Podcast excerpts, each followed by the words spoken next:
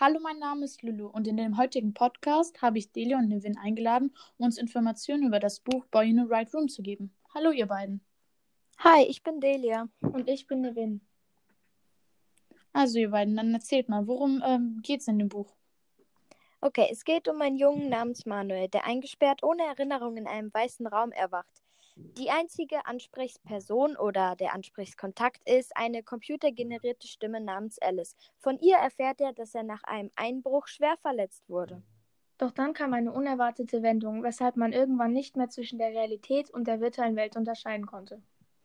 Äh, also, wenn ich es richtig verstehe, ist Manuel in einem weißen Raum gefangen, ohne irgendwelche Erinnerungen. Ja, genau, das stimmt. Da Manuel sein Gedächtnis verlor, musste er erst herausfinden, wer er ist und warum er in einem weißen Raum steht. Die Computerstimme Alice verriet ihm seinen Namen. Da er Zugriff auf das Internet hatte, suchte er daraufhin nach seinem Namen, um so viel wie es geht über ihn herauszufinden. Außerdem erfährt er, dass sein Vater Henning Jaspers ist. Er ist ein Millionär, dem eine Gaming-Firma gehört. Wegen dem Überfall, der bei ihm zu Hause stattgefunden hat, wurde er sehr schwer verletzt so dass er nie wieder ein normales Leben weiterführen kann, außer in dem weißen Raum. Außerdem wurde seine Mutter durch den Überfall getötet. Während er sich im weißen Raum be befindet, beschäftigt er sich mit iStream. Durch diese App kann er Menschen, die sich mit einer kleinen Kamera filmen, auf der ganzen Welt begleiten und sehen, was sie gerade machen. Sein Vater möchte Manuel die Zeit dort im Weißen Raum so angenehm wie möglich machen und erfindet für ihn eine nachgestellte Herr der Ringe-Welt und stellt ihm sogar eine Drohne und ein Auto zum Steuern zur Verfügung. Ein Mann namens Peter wurde ihm auch zur Verfügung gestellt.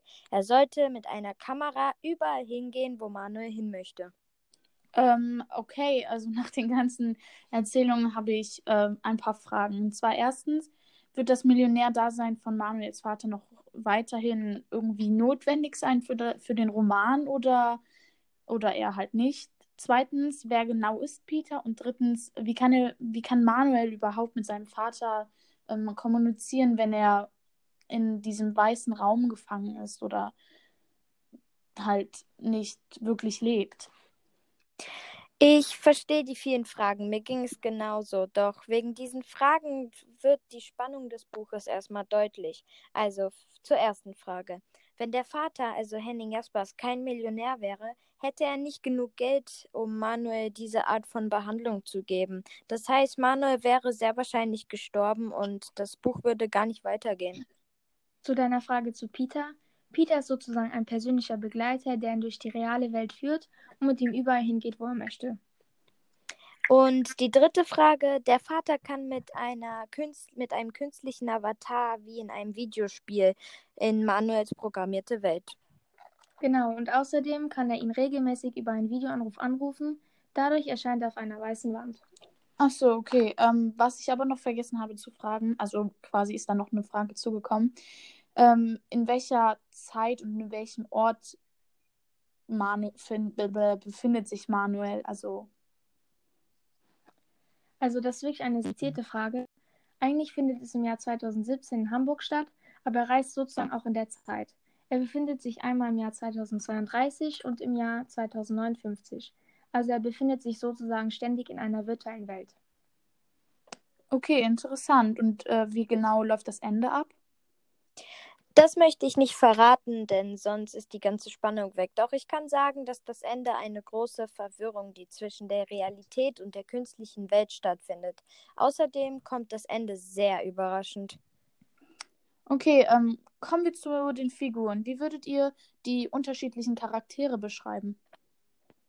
Also, äh, der weiße Raum wird von vielen Leuten überwacht, die da zum Beispiel wären, also Henning Jaspers, das ist der Vater von Manuel, Eva, eine Psychologin, und Peter, über den haben wir ja schon geredet. Durch den iStream-Kanal von Kleine Teufelin findet er seine Schwester Julia. Sie stellt ihm einen alten Mitarbeiter von Henning Jaspers vor. Er heißt Martin Raffey. Okay, ähm, mit dem Inhalt sind wir jetzt durch. Äh, wie würde ihr das Buch an sich beschreiben? Das Buch wird von Manuels Perspektive ausgeschrieben. Ähm, ich finde, durch diese Perspektive wirkt das Buch spannender, da man sozusagen viele Sachen mit Manuel zusammen herausfinden muss. Ähm, äh, okay, ähm, sollte man nach eurer Meinung ähm, das Buch lesen oder lieber nicht? Ähm, ich würde das Buch auf jeden Fall weiterempfehlen, das wirklich sehr spannend ist und man sich gefühlt selbst in seine Situation reinversetzen kann, äh, sodass man sich das alles sehr gut vorstellen kann. Aber zum Ende hin kamen sehr viele Sachen auf einmal vor. Dadurch wirkte das, also da, dadurch wirkte vieles verwirrend. Also das würde ich sagen. Ja, Nevin, ich stimme dir da auch zu, weil meiner Meinung nach sollte man das Buch auf jeden Fall mal gelesen haben, denn es ist sehr spannend und wirklich, ja, was Besonderes, finde ich. Und äh, es ist, es passieren Dinge, die man nicht erwartet. Okay, ähm, danke für eure Zeit und ich denke, ich werde mir das Buch ähm, auch durchlesen. Okay, tschüss. Tschüss.